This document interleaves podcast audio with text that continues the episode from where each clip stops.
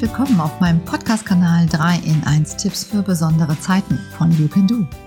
Die besondere Zeit, um die es in dieser Folge geht, ist die Feedback-Zeit. Du willst wissen, was Feedback mit Apotheke, Ernährung oder Persönlichkeitsentwicklung zu tun hat? Spannende Antworten aus dreierlei Bereichen erhältst du in meinem Podcast aus einer Hand.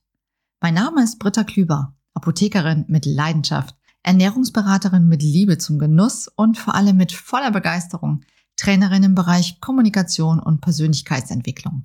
3 in 1 eben. Kommen wir nun zu den 3 in 1 Tipps. Was heißt eigentlich Feedback? Feedback bedeutet, jemandem eine Rückmeldung zu geben, so viel ist klar. Dies kann auf der Sachebene geschehen oder auch auf der persönlichen Ebene.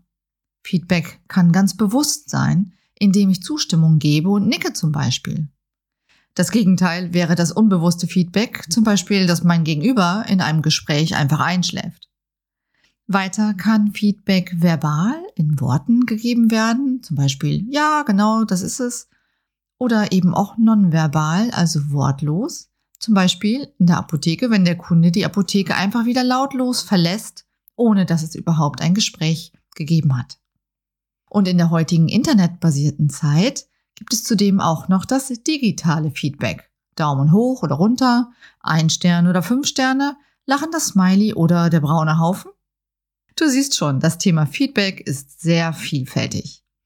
Etwas Grundlegendes ist aus meiner Sicht jedoch für jede Feedback-Art notwendig. Eine wertschätzende Haltung und Empathie. Das ist es, was für mich in meinem Beruf als Apothekerin an oberster Stelle steht. Denn als Apothekerin gebe ich und bekomme ich von unterschiedlichen Seiten Feedback. Da ist zum einen die Seite mit meinen Vorgesetzten und Kollegen, zum anderen natürlich auch die Seite mit meinen Kunden. Und das schönste Feedback von Kunden an mich, die magischen Worte, vielen Dank für die tolle und ausführliche Beratung. Dann fühle ich mich und meine Arbeit einfach wertgeschätzt und am meisten freue ich mich darüber, etwas Positives zur Genesung meiner Kunden beigetragen zu haben. Wie sieht es mit dir aus? Hast du deiner Apotheke vor Ort schon einmal eine positive Rückmeldung gegeben? Kommen wir nun zum zweiten Teil meines Podcasts, in dem es immer um das Thema Ernährung geht. Hier möchte ich dir heute ein ganz besonderes Rezept vorstellen, der Feedback Burger oder auch im besten Falle Lobesstulle genannt. Eines muss ich an dieser Stelle vorwegnehmen. Dieses Rezept ist nicht nach jedermanns Geschmack und die Zutaten sollten wohl überlegt gewählt werden. Beim Feedback Burger geht es natürlich, trotz des Namens, nicht um Fast Food. Vielmehr geht es darum, dass ein kritischer Teil einer Rückmeldung an eine Person zwischen zwei weichen Brötchenhälften Lob verpackt wird. Also, du startest mit etwas Positivem und schaffst so eine Atmosphäre für eine konstruktive Kritik und dann beendest du dein Feedback wieder mit etwas Positivem. Tja, manchmal allerdings gibt es keine weichen Brötchenhälften, in die du deine Kritik verbergen kannst. In diesem Fall hilft nur Klartext reden.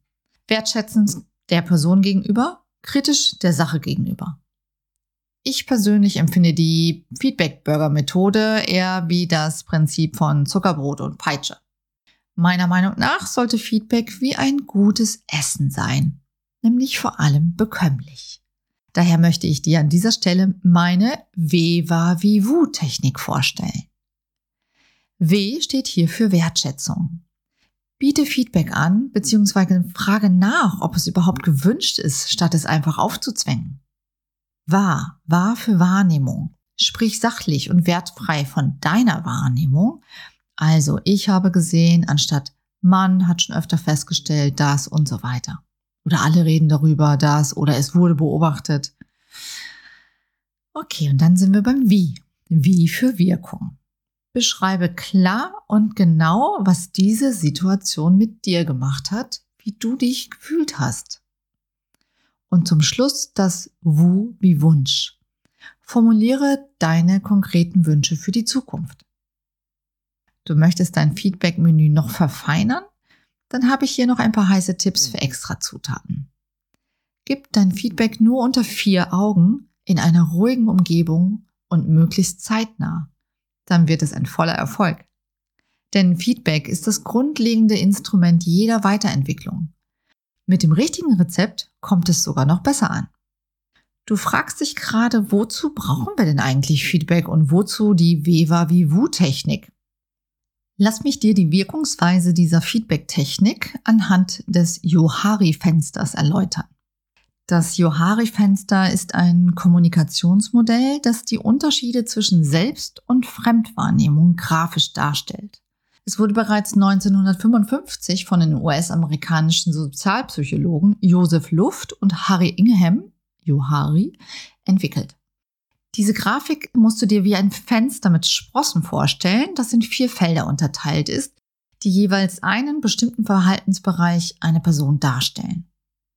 Schauen wir uns diese zunächst einmal an, bevor wir uns damit beschäftigen, wozu diese Fenster gut sind.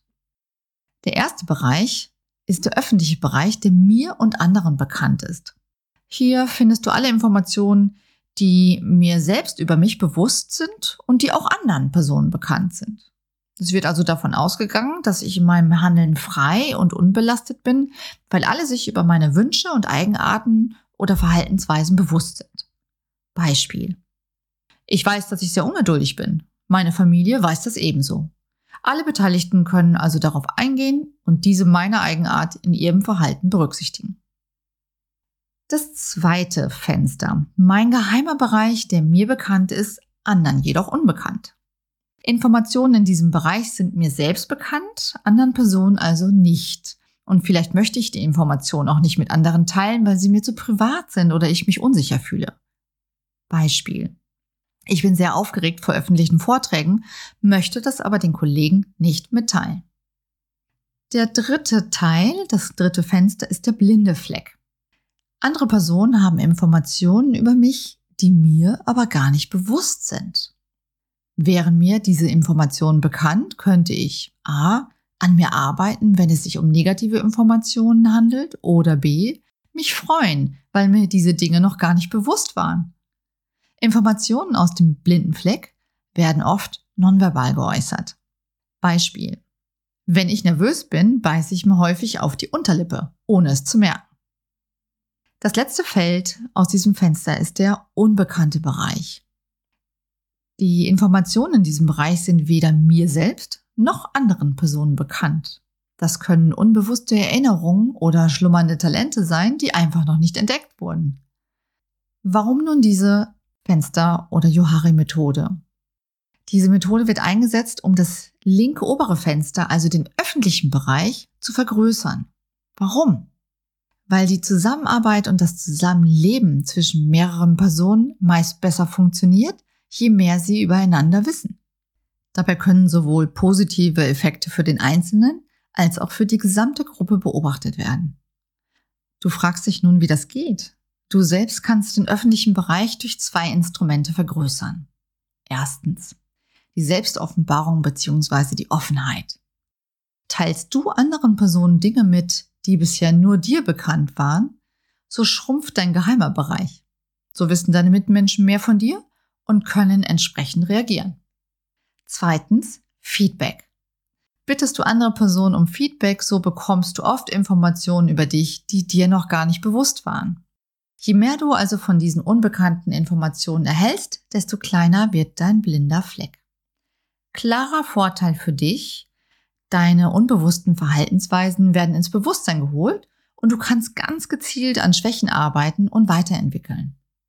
Und für das Zusammenleben mit deinen Mitmenschen bedeutet dies, das Handeln der Personen wird transparenter, gegenseitiges Verständnis wird erhöht und wir werden uns besser verstehen können und die Qualität der Beziehung bessert sich. Was ist also das Fazit, die Funktion eines wertschätzenden Feedbacks? Feedback hilft bei der Selbsteinschätzung. Feedback steuert Verhalten. Feedback hilft bei der Fehlersuche. Feedback fördert persönliche Lernprozesse und positives Feedback ermutigt und motiviert. Kurze Frage, wie verhältst du dich denn eigentlich als Feedbacknehmer? Hier ein kleiner Tipp noch von mir zum Schluss. Auch wenn es wirklich schwer fällt. Feedback aufnehmen will heißen, aufmerksam zuhören und gegebenenfalls nachfragen und sich nicht gleich verteidigen oder kontern und in eine Abwehrhaltung verfallen. Einfach mal sacken lassen. Denn wer weiß, was die Zukunft an positiven Veränderungen mit sich bringt.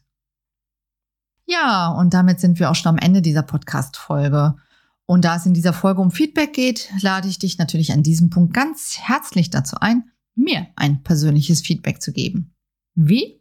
Entweder schreibst du mir eine persönliche Mail an info at youcando.com oder ganz einfach und bequem auf dem digitalen Wege will heißen, einfach alle Sterne anklicken und meinen Podcast positiv bewerten.